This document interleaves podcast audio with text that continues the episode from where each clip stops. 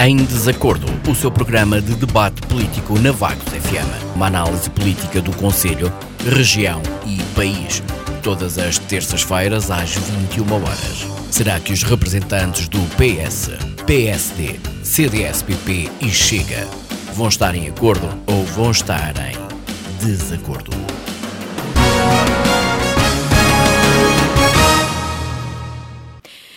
Muito boa noite, bem-vindos à edição do Em Desacordo, mais um programa onde vamos aqui debater uh, política. Hoje mantemos-nos pela política a nível nacional e temos aqui uma temática, é por aí que vamos começar uh, com a visita de Lula da Silva a Portugal.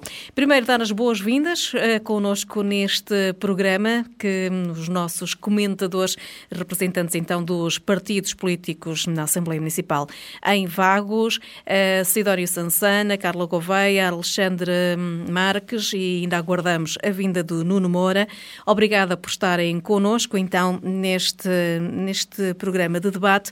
Vamos então começar esta edição de terça-feira hoje 18 de abril, e começamos então pela visita de Lula da Silva a Portugal, que vai estar presente nas comemorações do 25 de abril e recentemente as suas declarações sobre a sua tomada de posição face à guerra na Ucrânia criaram aqui alguns atritos, algumas opiniões nos partidos políticos em Portugal e há quem considere uma afronta à vinda de Lula da Silva então a Portugal e nos, nas comemorações do 25 de abril. Temos aqui algumas opiniões um, ehm, dos partidos, posições de alguns partidos. Eu começo por Sidónio Sansana, um, ehm, aqui representação do Chega. Olá, boa noite. Um, ehm, o Chega, inclusive, é um dos partidos que vai, está a pensar e está a organizar uma manifestação que eles querem que seja a maior manifestação de sempre contra o dignatário estrangeiro em Portugal. Sim. Eh, boa noite à, à Isabel, aos colegas de painel, ao Vitória da Bagos FM. Uh, efetivamente, já antes dos eventos dos últimos dias, uh, que o Chega uh, estava e continua a estar empenhado na organização de uma manifestação de, de protesto uh, pela vinda de Lula a Portugal, que realmente é apresentada como sendo, ou pretendendo ser, uma das maiores manifestações contra um alto dignatário estrangeiro. Uh, inicialmente, o objetivo, portanto, o nosso o objetivo inicial do Chega, a discordância em relação às posições de Lula da Silva, uh, seriam talvez específicas do Chega, porque na altura uh, pouca gente se associaria a este protesto, uh, e teriam a ver, sobretudo, com aquilo que representa, uh, aquilo que tem representado ao longo dos anos a posição do Sr. Lula da Silva. Um, umas posições que já não se usam muito afectas a, a um determinado pensamento marxista, muito próximo de nações, de países como como Cuba, como a Venezuela e outros que tais, e defendendo até para o Brasil, de certa forma, eh, caminhos eh, paralelos àqueles que foram seguidos nestes países que eu citei. Portanto, a, visão inicial desta manifestação teria um bocado a ver com isto, com aquilo que tem sido o pensamento típico de Lula ao, ao longo dos anos. Uh, seria, se calhar, uma manifestação eh, muito orientada para os seguidores e simpatizantes do Chega. Aquilo que eu tenho observado nas últimas horas, perante as últimas uh, declarações de Lula da Silva, na sequência de, do seu périplo, uh, nomeadamente pela, pela China, onde ele mostrou uma visão da guerra, uma posição sobre a guerra na Ucrânia, que tem nada a ver com aquilo que tem sido defendido pela União Europeia e pelo Ocidente, no, fundo, eh, Lula andou nos últimos dias quase que a vender a ideia de que hum, a, a, culpa da guerra é dos Estados Unidos e da União Europeia e que a Rússia é quase apresentada como uma vítima desta guerra e, portanto, isto acabou por pôr em polvorosa também uh, certos setores de esquerda que, à partida, assumiam uh, que não teriam muito a opor à vinda de Lula da Silva a Portugal e que segundo o que eu tenho uh, ouvido nas últimas horas, da boca de pessoas mais ou menos associadas uh, à esquerda, comentadores próximos da esquerda, uh, que eles próprios também manifestam já a vontade de protestar contra estas posições de Lula e manifestando um desconforto enorme por o mesmo uh, ter sido convidado para uh, discursar no Parlamento, não na própria sessão solene, que houve o bom senso de, à última da hora, uh, não ir por essa via, que então seria perfeitamente escandaloso, mas que mesmo assim pôr o Sr. Lula da Silva a discursar no Parlamento no mesmo dia em que vai decorrer a sessão solene do 25 de Abril, eh, traz muitos senãos até à política externa portuguesa. É, é que corre-se o risco de eh, esta presença de Lula no Parlamento ser, de alguma forma, perante a opinião pública internacional, um, o reconhecimento, ou pelo menos dar um, um, indício de que possa haver algum alinhamento de Portugal uh, face a estas posições que Lula da Silva transmitiu e que não são de todo aquilo que os nossos principais aliados uh, defendem. Portanto, até por isto se tornou, de repente, pouco confortável para setores da esquerda a presença de Lula da Silva de, uh, no Parlamento no dia 25 de Abril. Uh, de qualquer forma, para nós nos chega, quer por estas opiniões dos últimos dias, quer pelas opiniões que já eram conhecidas de Lula da Silva, é um bocado contraditório que se traga a Portugal, precisamente neste, num dia que é suposto colaborar ou comemorar eh, a liberdade no nosso país, ehm, um personagem que tem estas uh, opiniões que, de certa forma, põe em causa o direito à autodeterminação de um povo como a Ucrânia. Há aqui alguma espécie de contradição. Uh, e penso que o governo socialista vai ter um certo trabalho a tentar distanciar o país daquilo que o, Sr. Lula da Silva pensa e daquilo que ele tem dito nos últimos dias. Pronto, realmente, voltando um bocado à, à pergunta inicial da, uh, da manifestação que, que, o Chega está a organizar, uh, é verdade, vamos ter pessoas uh, de, de vagos da região, de Aveiro, de todo o país. eu, nesse dia, estarei em vagos e não poderei, ou, ou, deverei estar aqui nas comemorações locais de 25 de Abril a dizer umas coisas sobre aonde nos tem conduzido este regime, mas uh, outras pessoas do partido uh, estarão em Lisboa nesse dia a protestar contra tudo aquilo que representa o Sr. Lula da Silva e a nossa expectativa neste momento e aquilo que vemos das reações das últimas horas é que uh, esperemos que eh, pessoas ligadas uh, a outras áreas do, do espectro político uh, que também se possam associar uh, a esta presença que é, enfim, menos, menos própria. Eu acho aqui que, ou achamos que Lula da Silva deveria mais, um bocado à semelhança de Macron, diga-se de passagem, deveriam-se mais preocupar com a resolução dos problemas internos que têm os seus próprios uhum. países Lula tem muito que se preocupar com o crescendo da florestação da Amazónia que ele prometeu que iria contrariar e que não está a acontecer, uh, com a economia que se está a deteriorar a um ritmo acelerado no Brasil nos últimos uh, meses desde que ele tomou posse. E tanto ele como o próprio Macron deviam concentrar-se nas preocupações dos seus povos e não andar para aí à volta do mundo, uh, achando que são salvadores da humanidade, quando na prática a figura que eles acabam por fazer é um bocado a figura de lacaios do Pequim e de Moscou. Uhum. Sidónio, uh, obrigada. Carla, temos então a vinda aqui de, de, Lula da Silva, o convite feito pelo governo português. Uh, se calhar uma ideia de haver aqui um bocadinho de proximidade com, com o povo, com os uh, brasileiros, não é? o que é certo é que esta vinda está a gerar aqui alguma polémica, em especial também pela própria data em si. Em primeiro lugar, boa, noite a todos e, e, boa noite a quem, quem assiste a este debate. É, é assim, eu nunca partilho com, com os colegas que, que, nunca fui muito simpatizante Lula da Silva, nem tão pouco Bolsonaro. Nas eleições brasileiras, coitados brasileiros que tinham que escolherem, sei lá, das duas piores hipóteses, qual a, a menos pior. Mas isso é só uma, uma à parte. No fim das contas, ganhou o mais democrata, o mais pela igualdade, portanto, uh, tudo certo. E continua a não compreender porque é que Lula da Silva foi convidado para estar presente nas comemorações de 25 de Abril. Eu considero que tinha muito mais lógica ser no 10 de junho, em vez do 25 de Abril, que é uma coisa tão nossa.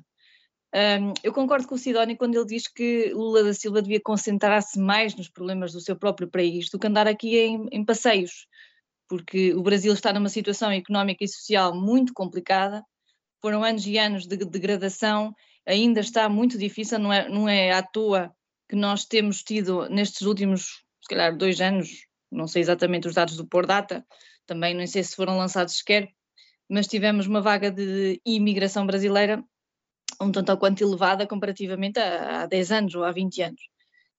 Um, ou Lula não se explicou bem ou acredita em unicórnios, porque um, como é que se explica? Uh, como é que ele explica que a Ucrânia se, defende, se defenda uh, com os seus próprios meios? Não dá.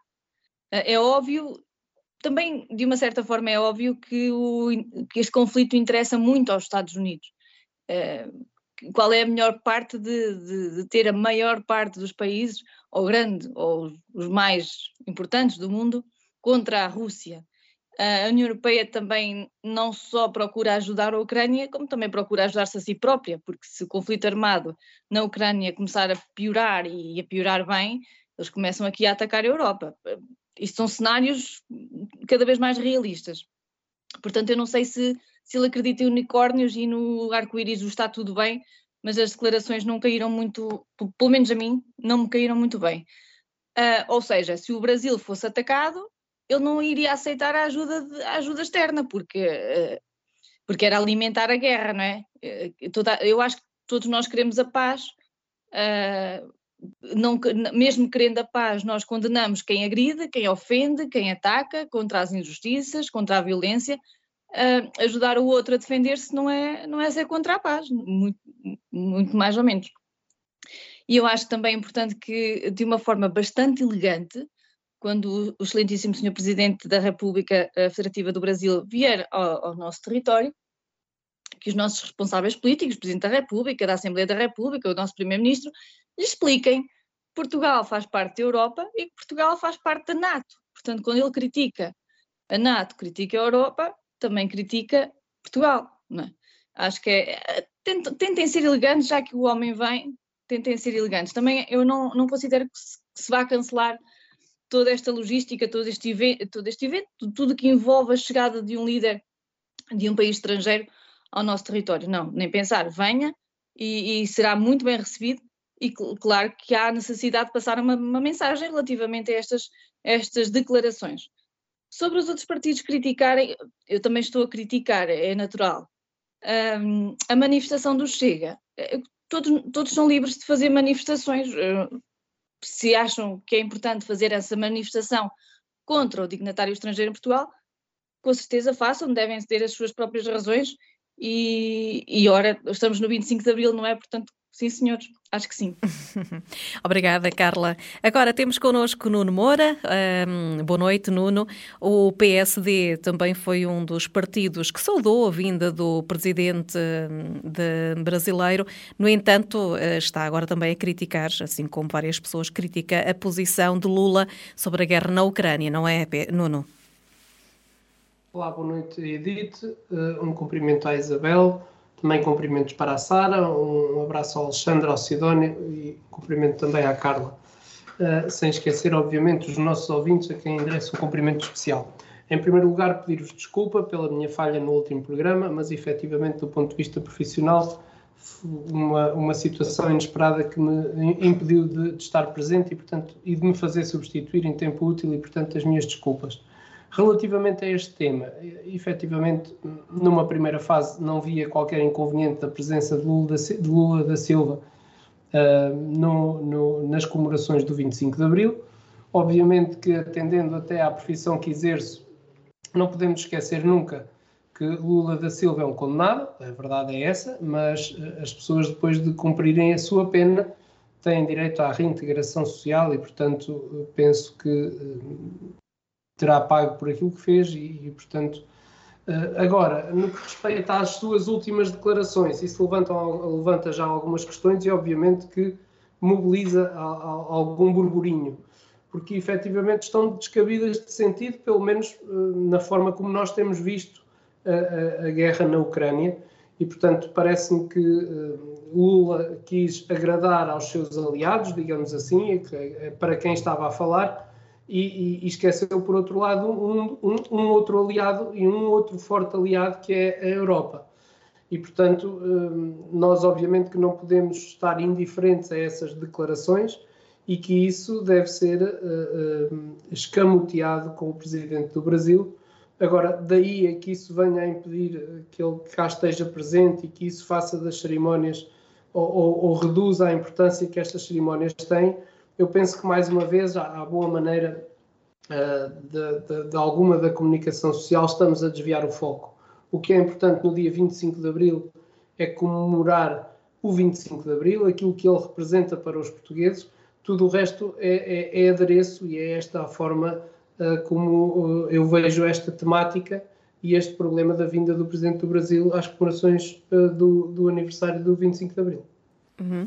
O que é certo, Nuno, é, é o facto de do próprio país estar a convidar um, outro presidente da República, não é? Talvez aqui com a intenção de estreitar relações, não sei de qual foi a ideia de, de, de, convidar, e agora no meio desta vinda, num, num, momento, e como há pouco dizia a Carla, é um dia que nos diz tanto da nossa liberdade, um, e agora no meio destas de esta um, tomada tomada de posição polémica, não é? Portanto, não vem nada a calhar ne...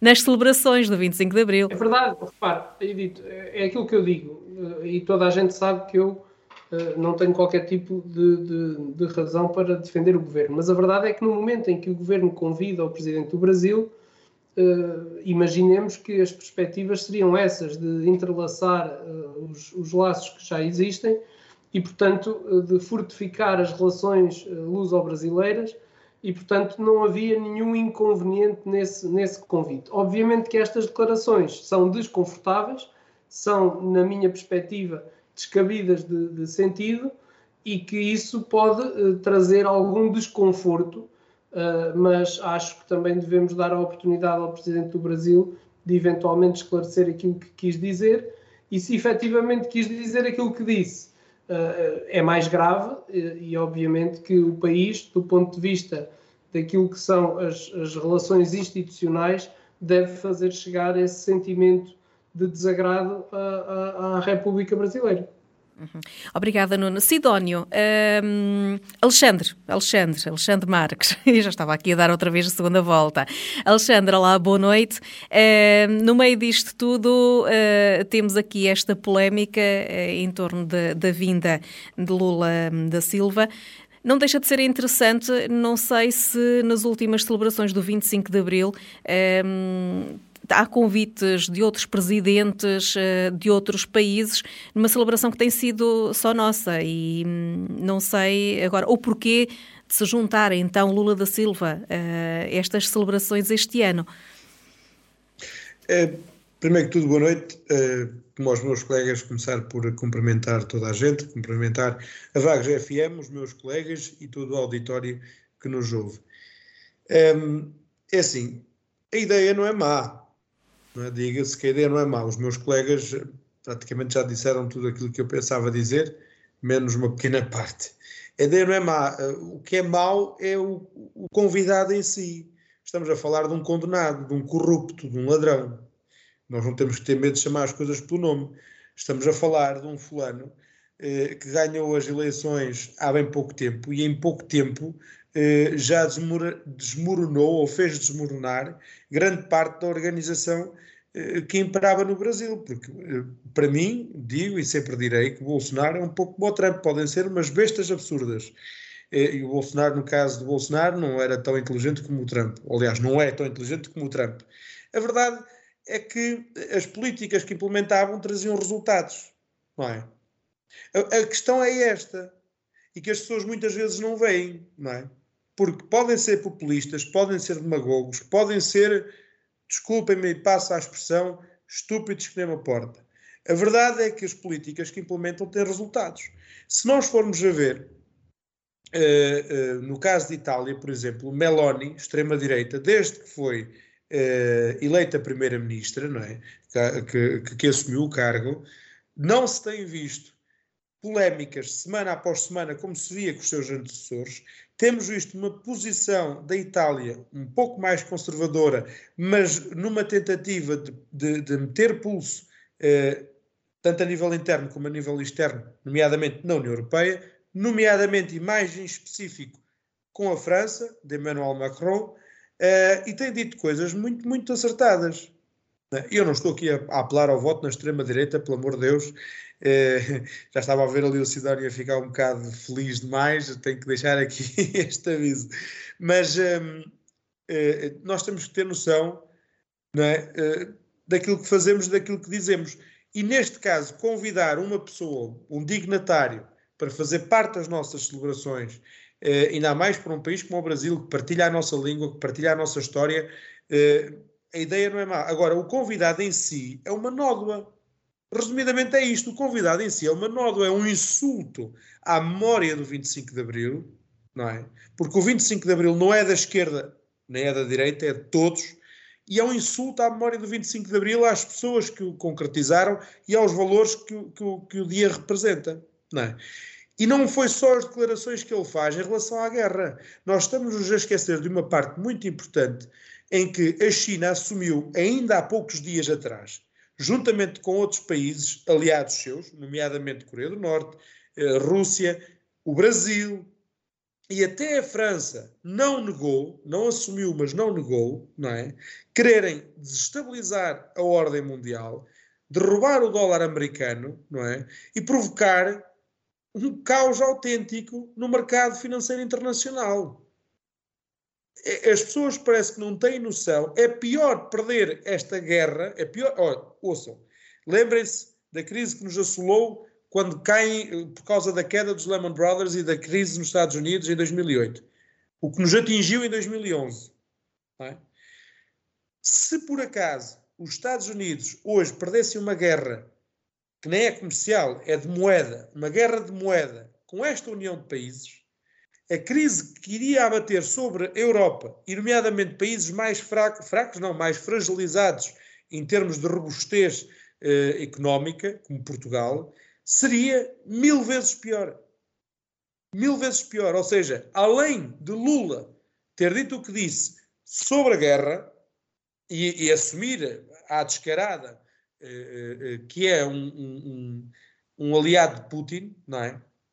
Está a assumir também abertura para uh, uh, entrar no plano de Xi Jinping, presidente da China, que é ganhar esta guerra da moeda contra os Estados Unidos da América. Portanto, são coisas muito graves. E, aliás, acaba por não só prejudicar o dólar americano, como prejudicar o euro. não sei se estão bem a ver a situação. Ainda há pouco tempo atrás, fui dos primeiros, especialmente aqui na Vagos FM, a falar da crise que assolava a banca a nível internacional. Na semana a seguir, os colegas do painel também já falaram nisso uh, e viram que realmente, não só aqui na Vagos FM, foi um pouco por, todo, por todos os meios de comunicação social, poucos foram aqueles que foram falando quando os acontecimentos se deram. Uh, e neste momento é o que está a acontecer. E eu aposto daqui por uma semana ou duas, isto vai, há de vir à baila e há de vir com outra pujança este assunto. Uh, e realmente nós temos que ter muito cuidado. O convidado é uma nódoa, é muito inoportuno, ter sido convidado, especialmente nesta, nesta fase que nós atravessamos em Portugal. Daqui a pouco, Portugal, com estas notícias todas, a começar na TAP e a acabar no Family Gate e nas golas e etc., que tem assolado António Costa desde que ele assumiu o poder em 2015, ao longo do tempo, eh, eh, António Costa e os seus governos, eh, é, é, tudo muito inoportuno e, e cada vez mais os portugueses comparam aquilo que se está a passar neste momento em Portugal com aquilo que é o normal no Brasil. E nós não queremos que o normal do Brasil passe a ser o normal do Portugal. Mal é se agora, além de dizermos que Portugal vai ser a Venezuela da Europa, vamos ser também o Brasil da Europa. Isto é gravíssimo. São problemas de corrupção, de branqueamento de capitais, tráfico de influências, uma série de coisas eh, que são feitas já descarada nos países sul-americanos, não é? Que estão a transladar para o nosso país. Mas temos que aguardar, temos que aguardar uh, serenamente, como diz Marcelo Rebelo de Sousa, averiguar todos os factos e rezar para que haja eleições brevemente para dar uma hipótese ao povo português de efetivamente, na sua maioria, dizer se acha que isto está correto, se acha que, que é correto aquilo que, tem, que, se tem passado em Portugal uh, e se aceita que isto continue a passar. Acho que, é, acho que é a única coisa que me cabe dizer é mesmo isto, é rezar para que haja eleições brevemente e se Marcelo está à espera das europeias para ver se Costa assume um cargo qualquer europeu, eh, já saiu a notícia que não os podem fazer no dia 9 de junho, porque antecede o dia 10 de junho e tem-se muito medo da abstenção. Antecipem-nas para dia 1 de janeiro. Já só peço que a gente antecipem para 1 de janeiro. Quanto mais depressa, melhor. Eh, porque realmente não sei ehm, a que ponto pode chegar a dimensão dos estragos políticos, financeiros, económicos, sociais, culturais, etc., a, que ponto de dimensão podem chegar os estragos que este governo ainda pode fazer até final do ano. Uh, mas vamos aguardar e vamos, e vamos vendo. É assim mesmo, não podemos deixar de viver. Uhum. Aqui Muito o Alexandre, obrigado. um bocadinho ansioso pelas eleições antecipadas, não é? Uh... Atenção que não estou a puxar a brasa à minha sardinha, que eu não vou ser candidato de certeza, portanto... Mas vive-se aqui algum momento de instabilidade. Um, como o tempo já, já vai um bocadinho longo, eu não sei se ainda há algum de, dos intervenientes que queres uh, falar ainda quanto a esta temática, ou se passamos já para o um, outro tema. Uh, sei que aqui a Carla e o Nuno têm pouco tempo, não sei se ainda se querem pronunciar sobre este caso de, do 25 de Abril e a vinda de Lula da Silva cá a Portugal. Por mim, não. Por mim, isto, acho que está tudo mais ou menos dito. Uh, continuo a dizer que não concordo que ele venha a 25 de Abril, mas assim tem mais sentido a 10 de junho, por causa do tipo de, de comemoração. Não é o tipo, é a comemoração que está em causa nesse, nesse dia do 10 de junho, Portugal, da língua portuguesa e das comunidades. Uh, acho que faz mais sentido.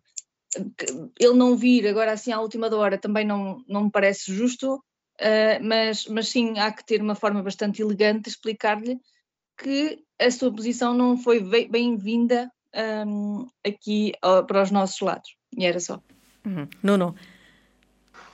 Eu, eu acho que relativamente a este tema pode-se dizer, conforme que, que está lançada uh, uma nova polémica. e, e é pena que não haja sequer uma semana em que o governo se ponha a jeito de mais uma atrapalhada porque lá está, depois deste convite uh, por parte do Ministro dos Negócios Estrangeiros, a Lula da Silva, um, ehm, teve que se preparar uma saída de emergência para que este assunto não se uh, tornasse num caso com contornos diplomáticos que poderiam ferir o relacionamento entre os dois países irmãos. Mas ultrapassada que foi essa fase, uh, surgiu agora outra, que é esta a da, a das declarações de Lula da Silva e que me parece bem mais complicada, conforme temos estado aqui a dizer, e que vão exatamente uh, no sentido contrário ao que é definido pelo Estado português em relação à invasão da Ucrânia por parte da Rússia. E, portanto, segundo os órgãos de informação, uh, uh, Lula da Silva chegou mesmo a, a, afirmar que a União Europeia, através da NATO e dos Estados Unidos, estavam a fomentar a guerra. Portanto, uma coisa que é inadmissível face ao que sofrem os ucranianos e que nós acabamos também por sofrer com todas estas consequências da guerra. E, portanto, o que se exige uh, é, é, que uh, quer o Primeiro-Ministro António Costa, quer o Presidente da República, nos seus discursos, repudiem veementemente esta atitude do, do governo uh, brasileiro. Contudo, é preciso realçar, que era o que eu estava a dizer há pouco, que uma coisa é saber receber o presidente de um país irmão com quem Portugal tem relações históricas e culturais, e isso deve acontecer com a maior das naturalidades. E outra coisa é fazê-lo sentir que Portugal apoia a luta ucraniana uh, contra o seu invasor, que é, que é a Rússia. Portanto, isto são duas coisas completamente uh, diferentes. E, e, portanto, segundo o que a, comunicação social, estão mesmo a ser preparadas manifestações de repúdio às afirmações de Lula da Silva, que se espera sejam atos pacíficos e pedagógicos. E, portanto, é, é isto que eu espero que aconteça e é um bocadinho esta a visão que o PSD tem deste assunto. Uhum. E assim esperamos que o 25 de Abril corra da, da, melhor forma, sem, sem haver nestas manifestações grandes confusões. Vamos passar então para o outro tema que temos aqui. Há pouco o Alexandre hum, Marques já tocou uh, neste, neste tema, uh, o governo que tenta evitar eleições europeias. Uh, a ideia é ser a 9 de junho de 2024. Carla, hum, começa agora por si, Carla Gouveia. Temos aqui umas eleições europeias europeias à porta. Um, porque, porque não 9 de junho? É, porque não? Lá está, porque não? Desculpa, na minha opinião, a desculpa não é desculpa nenhuma, porque hum, o facto de ser junto a um feriado, um fim de semana prolongado, que pode agravar a abstenção, eh, os fins de semana prolongados ou os feriados, isso não, não é o fator que mais pesa na decisão de uma, uma pessoa optar pela abstenção. De todos os fatores, não é esse o que mais pesa. Um, portanto, não, não é motivo.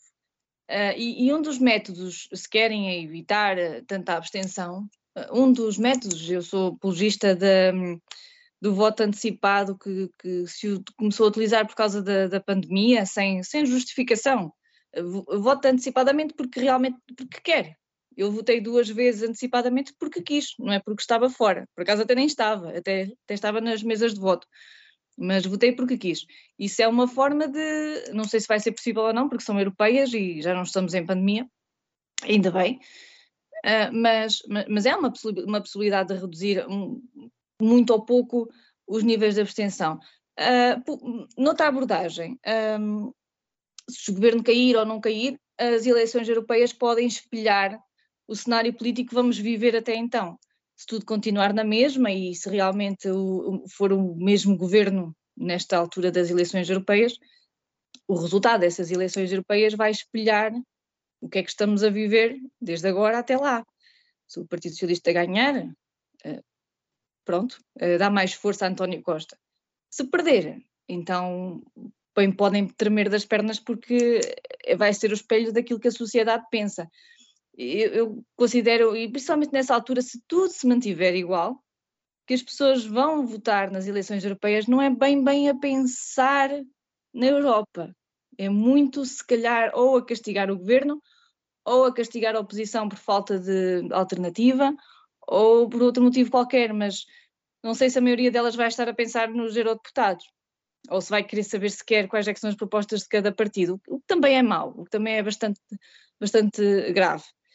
Hum, portanto, não, não, sei se isto, se isto é o principal, eu acho que, que o governo devia estar, a, era concentrado em arranjar alternativas a combater em, a abstenção, e uma dessas formas é esta tal opção que se tomou durante a pandemia, que é o voto antecipado sem justificação sem, sem doença, sem estar a trabalhar fora, sem, sem as outras que, que não sei de cor. É, é tudo por agora. Uhum. Um, Sidónio Sanzana, um, estamos aqui com as eleições europeias à porta. Um, será esta incerteza este momento vivido aqui pelo governo, apesar de dizerem aqui a questão da, da abstenção, será a justificação mais plausível para este não querer as eleições no dia 9 de junho? Uh, não, não terá a ver com isso. Eu, eu, não ia por aí. Eu ia mesmo pelo discurso social que está a existir neste momento.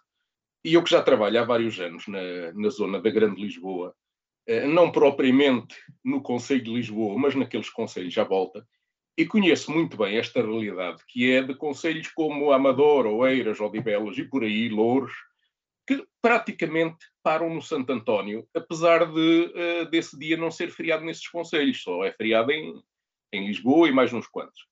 Uh, portanto, o, o, Santo António nesta região é algo que consegue parar o distrito todo e consegue parar uma região que representa 10, 15% de, do eleitorado uh, nacional.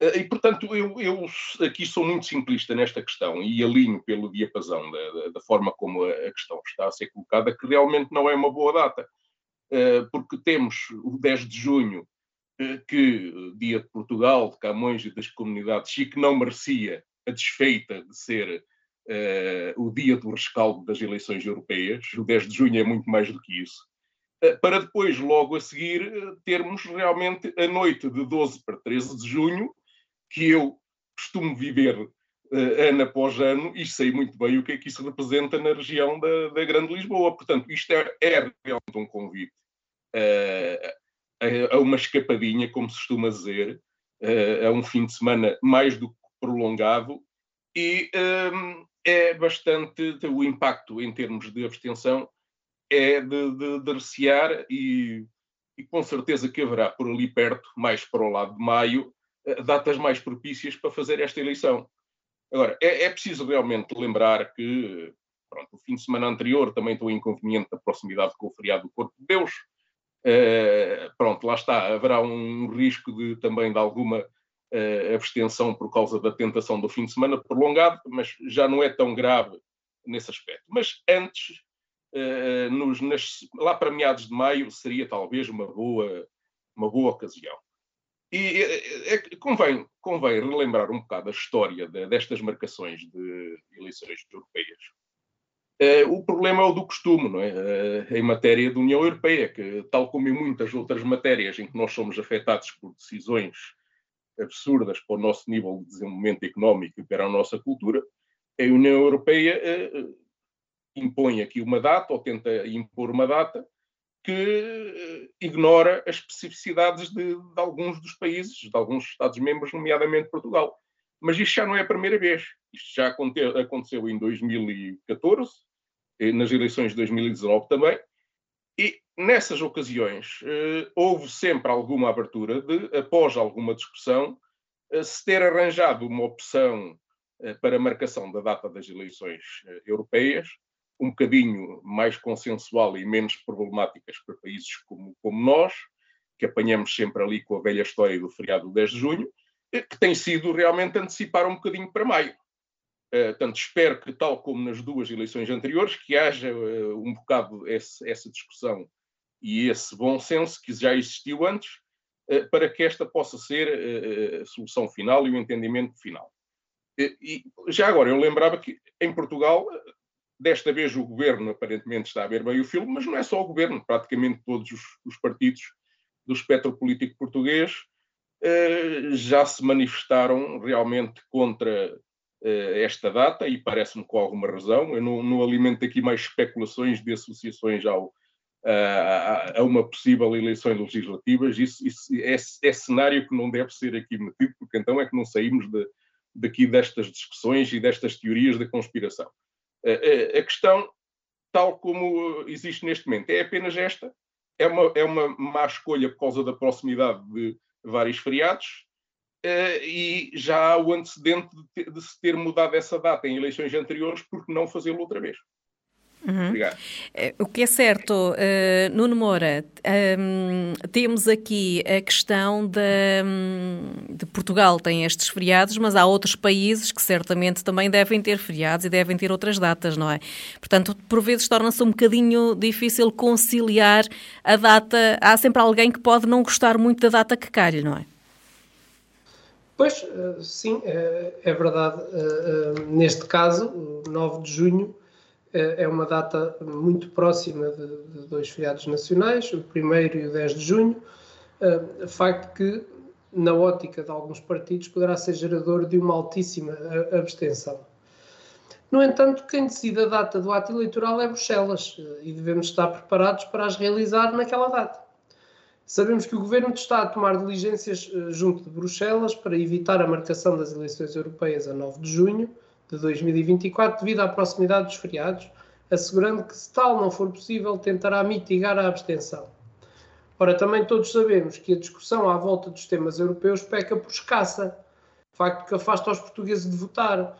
E, portanto, eu sou do entendimento que os partidos políticos deviam ter uma maior intervenção nesta matéria junto dos portugueses para que haja uma maior consciencialização para os problemas que são comuns à Europa e que muitos deles têm uma ligação direta ao nosso país, isso é que eu entendo que deveria acontecer com maior frequência e maior transparência. Infelizmente não é, não é o que acontece.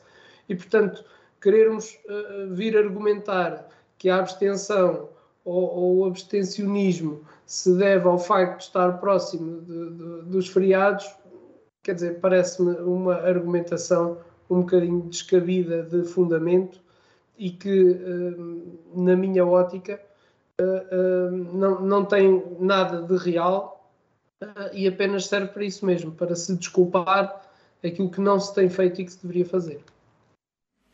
Alexandre Marques, concorda aqui com as declarações do, do Nuno? Será esta hum, data uma desculpa apenas para não se fazer nesta altura, que poderá não haver aqui um, a grande abstenção? As pessoas não estão muito ligadas uh, a estas eleições? Edith, uh, normalmente é a Sara que faz o programa, se calhar a Edith nunca me ouviu dizer isto, mas um, causa-me sempre uma certa comissão ter que concordar com o Nuno e, e, e, você agora entrou pé juntos a perguntar se eu concordava ou não com ele. E na verdade eu concordo com o Nuno em alguma, em alguma parte, se calhar na maior parte daquilo que ele disse.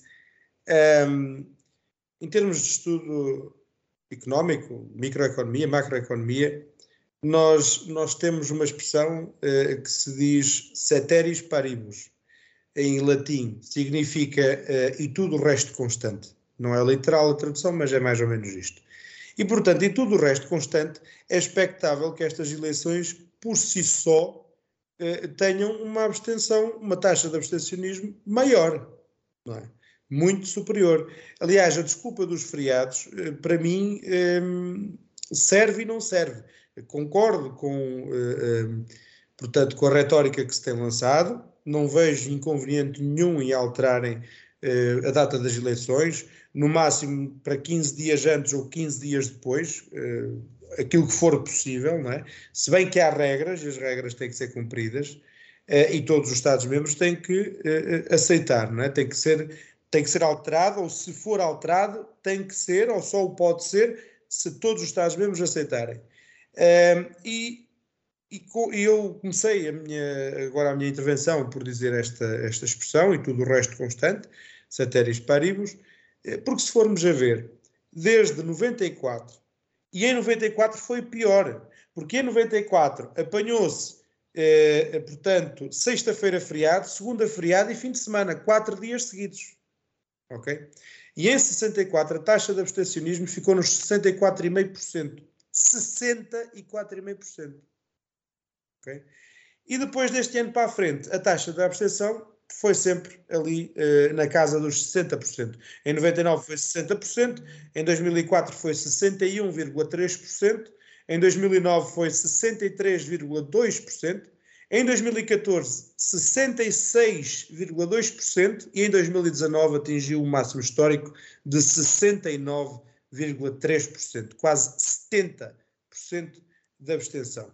Isto são dados oficiais, dados pela Secretaria-Geral do Ministério da Administração Interna, estão disponíveis no site da Pordata para quem os quiser eh, pesquisar e, e, ver. Tem a discriminação de, da taxa de abstenção por residentes e não residentes em Portugal. Aliás, a taxa de abstenção nos não residentes em Portugal chega a atingir os 90 e tais por cento, quase 100% de abstenção. Repare-se, quase 100% de abstenção. Um, mas, portanto, como estava a dizer, esta expressão diz tudo e tudo o resto constante, estas eleições são fracas na aderência já por natureza. As pessoas parece que das duas uma, ou não querem saber da Europa para nada, ou não dão qualquer tipo de valor a este tipo de eleições porque consideram que uh, uh, os eleitos não fazem nada, ou não trazem, ou não acrescentam nada de novo, uh, ou porque não sabem para que é que servem as eleições, ou porque não sabem para que é que serve o Parlamento Europeu e todas as estruturas europeias. Eh, por algum motivo, as pessoas simplesmente não comparecem a votar. É? Eh, ou então simplesmente porque não conhecem os candidatos. Repare-se que nas legislativas a taxa de abstenção é menor, mas existe, é? ainda uh, numa dimensão considerável, mas depois nas autárquicas a coisa muda de figura. É quando a taxa de abstenção é menor. Portanto, a aderência às urnas é muito superior. E porquê? Porque eh, a nível local, muitas das pessoas que votam, votam mais pela cara das pessoas e pelas pessoas e da forma como as conhecem, do que propriamente pelos partidos ou pelas partidarites que, que, promovem, portanto, estas ditas eleições. E, portanto, obviamente que aqui tem que concordar com o na parte dos feriados. Eh, eh, é uma desculpa que serve, mas que não serve ao mesmo tempo. Eh, e em questão de facilitismos, caso a Europa não, não aceite a alteração das datas, caso Bruxelas e, os, e todos os Estados-membros não aceitem a alteração da data. Um, em termos de facilitismos, penso que não se deve facilitar assim tanto quanto isso.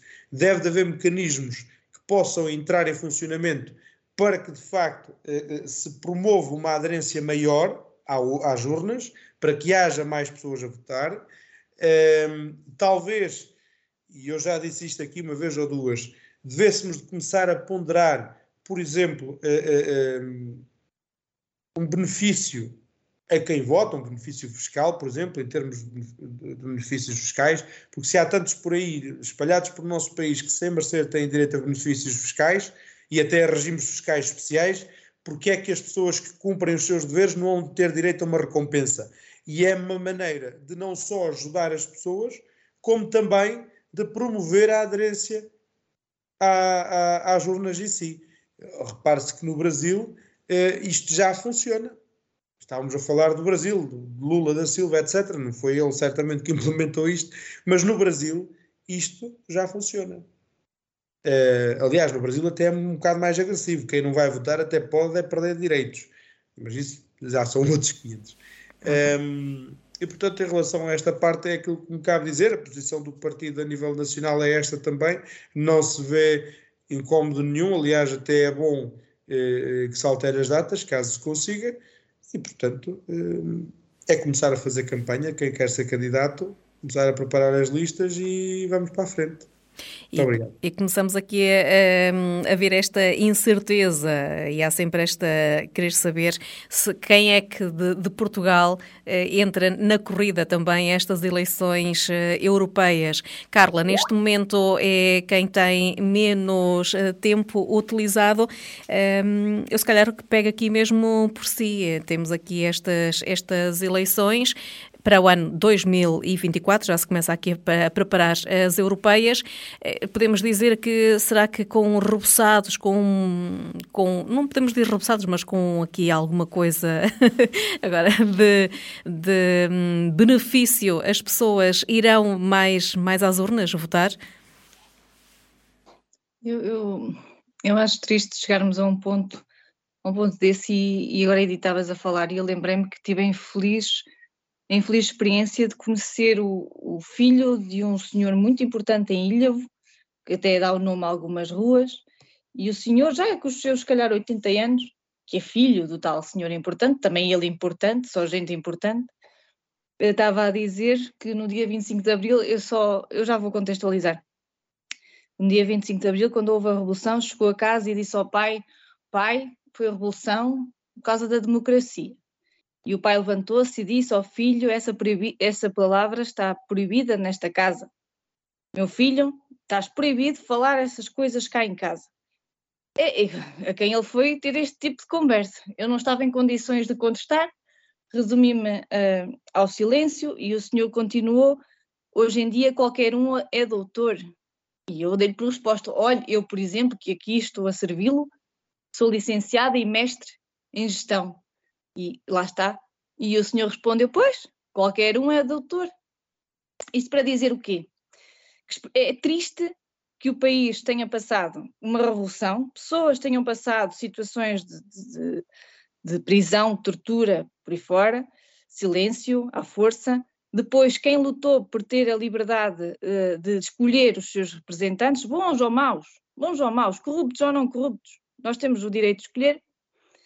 E, e depois nós vamos a, não vamos votar, não vamos, nem que seja só fazer uma cruz neles todos, no, fazer o que for.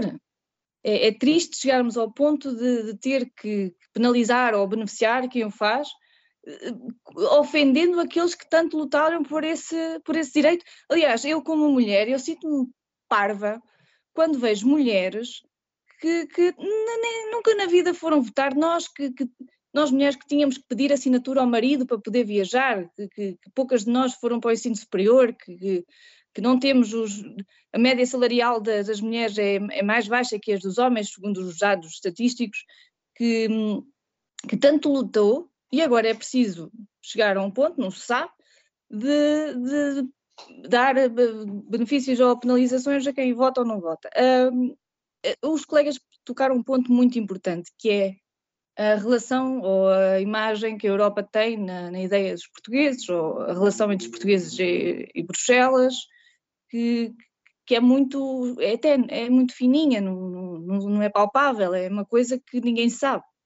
Se, nós, se, se me perguntares, Edith, o trabalho do, dos grupos parlamentares em Bruxelas, dos partidos portugueses lá, eu vou-te responder, não sei, tenho que ir pesquisar. E como eu não sei, outras pessoas também não sabem, tenho que ir pesquisar. Porque não é uma coisa do dia a dia, não, é o nosso tocato lá, não, não, não temos interesse, ou são eles lá e nós cá, e isto é, é, complicado e só se lembram de fazer esta conversa, esta puxa ao voto, eh, explicar o que é que se faz lá que possa beneficiar cá a duas semanas do ato eleitoral. E isso é, é complicado. Portanto, sim, acho que se querem fazer campanha, façam-no já. É um trabalho que devia ser feito sempre. Explicar porque é que Portugal faz parte da União Europeia, falar porque é que Portugal tem benefícios ou, ou se prejudica por estar na União Europeia porque as, há pessoas também, não só na União Europeia, mas também na zona euro, e, e, e, isso não é conversa de dia a dia. Nós falamos muito no Costa, nós falamos muito no, no governo nacional, nós falamos muito das Câmara, da Câmara Municipal, nós não falamos da Europa. E lá tomam-se decisões muito importantes que implicam no nosso dia a dia. E eu acho que parece-me a mim que nenhum responsável político tem interesse em explicar isso às pessoas cá, a não ser 15 dias antes do ato eleitoral das europeias. E isso é muito, muito grave, na minha opinião. Uhum. Nuno, eh, terá de haver aqui uma melhor informação do trabalho até que é feito até do, dos nossos eurodeputados, mais informação do, do porquê e que benefícios e esta ligação de, de, Portugal à Europa, porque é que é tão fundamental o português ir votar, não é? Sim, Edith, eu, eu, eu acho que sim, acho que a informação é, é importantíssima uh, para que as pessoas percebam que o seu voto tem influência. Um, curiosamente, este, este fim de semana estive um, numa formação uh, onde, onde precisamente se abordou, abordou este, este tema, este tema da abstenção, e onde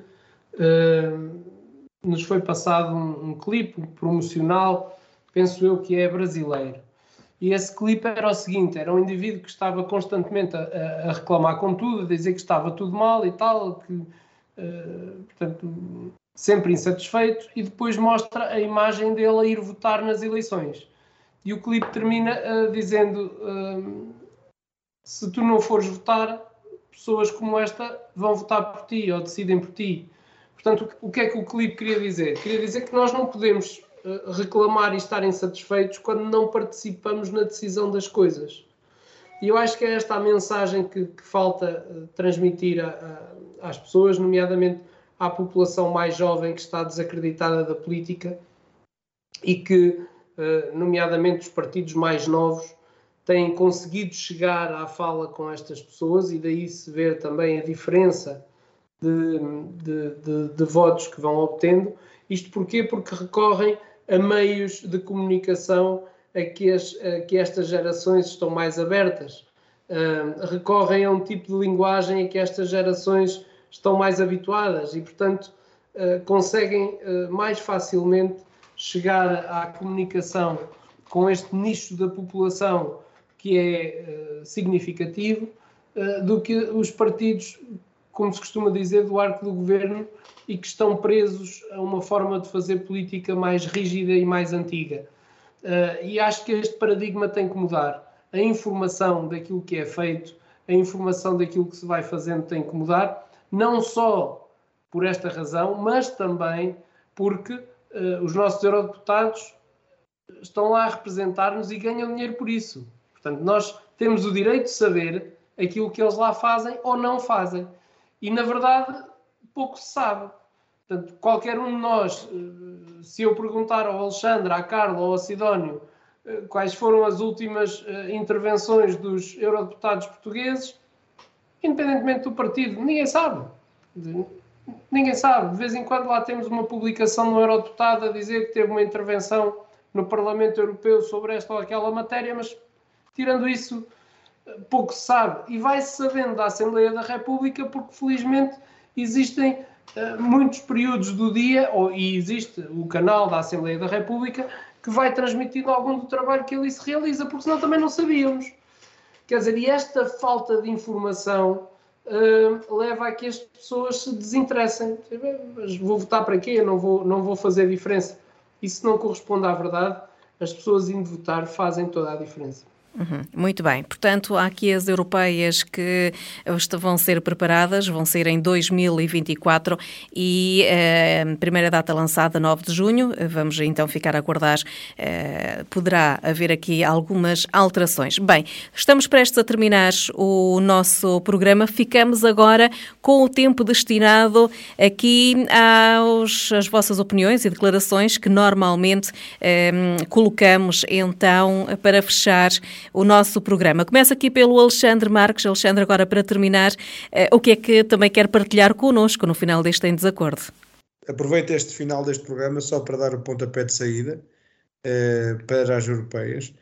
Eh, dizer a todos que estas informações estão todas disponíveis eh, à distância de um clique, à distância até de uma chamada para alguém que conheçam eh, e que esteja hum, envolvido nestes meandros da política.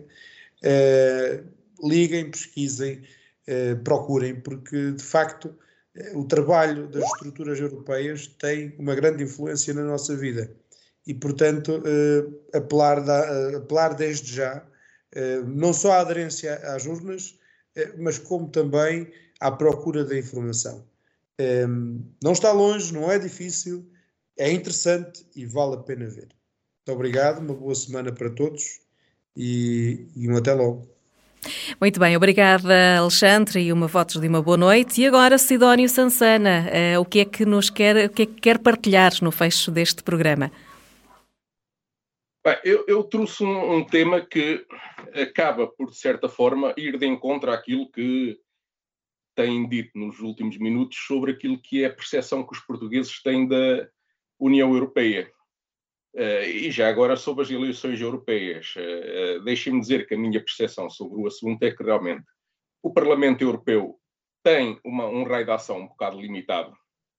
E a grande parte das decisões da União Europeia, infelizmente, são tomadas por aquilo que eu costumo chamar um, um diretório, que é a Comissão Europeia, e que às vezes um, impõe aos países decisões que afetam o nível de vida dos mesmos e que são muito difíceis de entender pelos uh, locais desses países e daí algum certo distanciamento que haja de certas nações em relação àquilo que é a União Europeia.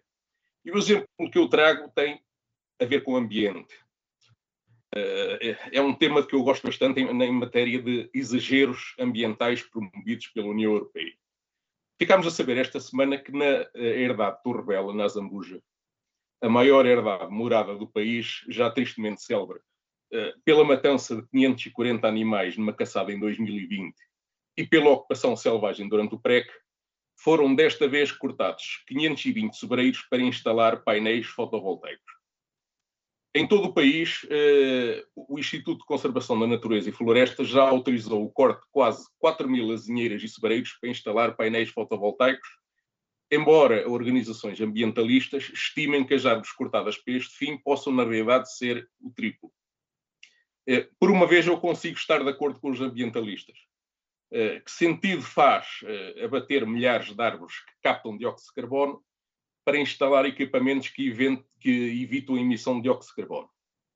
Acresce que estas opções, em meio agrícola e rural, afetam toda a dinâmica da regulação do ciclo de água e da retenção de solos naquelas regiões eu não sou contra de todo uh, a instalação de painéis fotovoltaicos, só que há outras, há outras vias. Eu defendo, por exemplo, já defendi aqui, a utilização de, de, de topo de edifícios ou até de parques de estacionamento para, em meio urbano, mais próximo do consumidor e sem perdas uh, proporcionadas pelas longas distâncias entre a produção e o consumo, instalar este tipo de instalações. Aí sim faz mais sentido. Em segundo, este tipo de opções, como os da, da herdade Torre Bela, não menos importante, desviam-se terrenos agrícolas para a produção de energias renováveis num país que está a sofrer com o efeito da inflação dos alimentos, mas que a cada ano que passa produz uma menor fração dos bens alimentares que consome. Eh, e por isso fica-me sempre esta dúvida: eh, será mesmo em nome do ambiente ou em nome de modas louco, um bocado dispensáveis, mas que dão dinheiro a ganhar a algumas pessoas, uh, que se justificam estas opções e já agora que elas são promovidas até e apoiadas pela União Europeia. Faz algum sentido fazer isto assim como faz sentido desventrar toneladas de montanha em ambientes rurais para extrair o lítio necessário para fabricar alguns Tesla ou alguns iPhones? era só aqui a questão que eu deixava em relação àquilo que é atualmente a política ambiental promovida por Bruxelas. Uhum. Obrigado. Uhum. E deixa aqui também algumas questões que dão que pensar. Carla Gouveia, agora para fechar, eh, não sei aquilo que nos vai trazer eh, no final deste programa para partilhar connosco. Não é um tema político, mas é um tema que, que vai ter que mexer com a agenda política e a agenda uh, das, das, agendas mais importantes que movem o dia a dia deste país, porque é, estou a falar da, da, situação dos alegados abusos de assédio uh, do Centro de Estudos de Coimbra. Porquê? Porque é uma referência, porque são pessoas de referência e é uma academia de referência. Não, ao contrário de muitas pessoas, eu não fiquei surpreendida não pelas pessoas, não pela instituição, mas porque há determinadas pessoas de determinados estratos sociais ou bem posicionados na sociedade com um estatuto que se consideram intocáveis, que podem fazer coisas uh, como porque têm um poder de influência absurdo, parecem um povo e conseguem levar uma pessoa que está a começar ou tentar começar uma carreira uh, numa área académica de investigação ou, um doutoramento ou o que for, e se fizeres aquilo que eu te digo, vais, vais conseguir, porque eu sou uma pessoa muito conhecida e tenho muita influência. Alegadamente, não é? Uh, teoricamente, esta instituição apregou valores de igualdade, de cidadania, que parecem que, que é só fachada, porque à medida que, que as, não, não temos só apenas uma denúncia, já temos várias, e eu acredito mesmo que outras virão, como, como a situação da igreja, por exemplo. A, a desculpa de, Ventura Sousa Santos, por exemplo, foi completamente esfarrapado. É, é, é, alegando a sua inocência, só meteu os pés pelas mãos. Uh, acho que calado seria, seria muito melhor opção. Seja inocente ou não, claro que tem a presunção de inocência, uh, isto prova uma coisa muito grave. As academias de ensino superior têm que agir mais seriamente sobre este tipo de casos, porque não é o único. Eu tenho a certeza que não é o único por esse país. E, e parece que ainda há muito medo de ferir o sou doutor, porque o sou doutor é uma pessoa influente e nós não queremos aborrecer o sou doutor. O tempo do sou doutor fazer o povo amochar acabou. Não há. Portanto, uh, há que levantar as vozes contra estas situações. As pessoas não são intocáveis, a justiça tem de uma vez por todas fazer o seu papel, porque é para isso que nós pagamos elevados salários aos juízes, uh, não é para andarem a roubar e virem com termo de identidade e residência. E depois temos estas situações que só envergonham o país. Se as pessoas ficassem mais caladas e até se provar a inocência, fazia melhor figura. É um problema grave a nível nacional, é um problema que as academias têm que olhar para isto de uma forma bastante séria e também se ficou a saber que a maioria delas não tem uma forma, um mecanismo, um grupo de trabalho, uma associação, uma comissão, o que for, para resolver determinados assuntos. As vítimas calam-se, fogem, saem, desistem dos estudos e perdem-se aqui mentes brilhantes por causa de intocáveis doutores que pensam que são uh, mais supra-supra que outras pessoas. Deixo aqui como tema livre uma, uma, um desabafo e, e uma forma estou irritada com esta situação porque não, não, felizmente não, não senti isso, mas conheci situações dessas e acho que isto é um problema muito grave, que os responsáveis políticos têm que olhar para isto e as academias também. Obrigada e boa noite. Obrigada, Carla. Nuno Moura, o que é que tem para partilhar connosco? Que tema é que nos traz agora para fechar o programa? Ora bem, para, para uh, fechar o programa, gostava de falar na descentralização uh, que o Governo quer concluir até ao verão. Uh, o Governo quer passar novas competências para os municípios, nomeadamente controle de radares de velocidade nas cidades, autorização para cortar árvores, entre, entre outras. E apesar dos atrasos na descentralização, o governo espera fechar o processo nos próximos dois a três meses. Eh, e, portanto, isto convém lembrar que a ideia inicial passava por concluir a transferência de competências nas 22 áreas definidas em 2018 do Estado Central para a esfera municipal até ao final de 2022. Já estamos quase a meio de 2023 e, portanto, as dificuldades em áreas como a ação social e, sobretudo, a saúde impediram a concretização desse objetivo.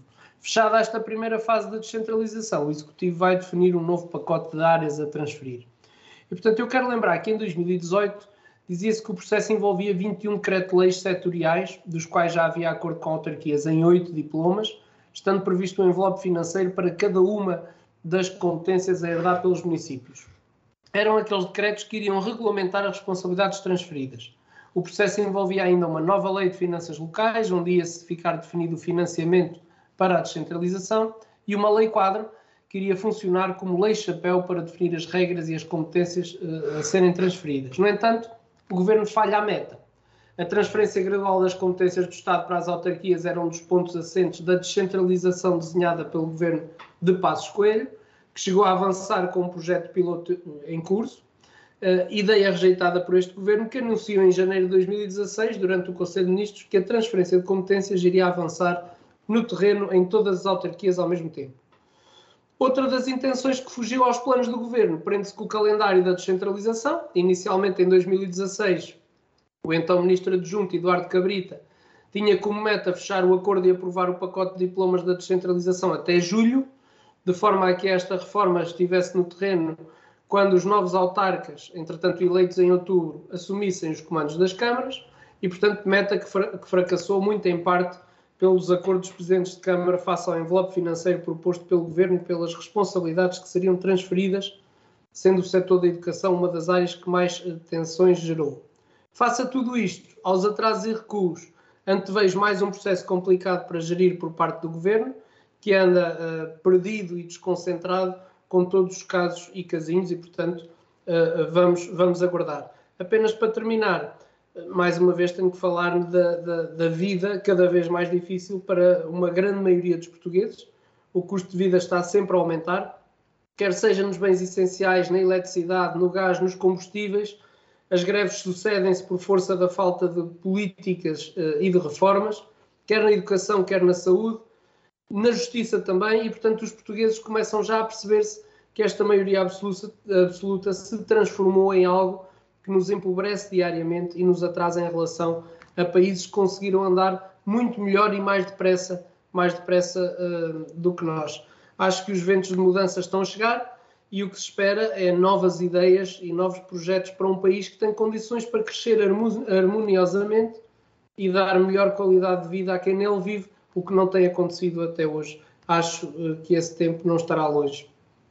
Obrigada, Nuno Moura, e aproveito para agradecer a todos vós, a companhia, a Alexandre Marques, Carla Gouveia, Nuno Moura e Sidónio Sansana. Obrigada por ter estado connosco. Na próxima semana a mais será novamente com, com Sara Sampaio Alves. Desejo-vos uma ótima noite e até à próxima. Em Desacordo, o seu programa de debate político na Vagos FM. Uma análise política do Conselho, região e país.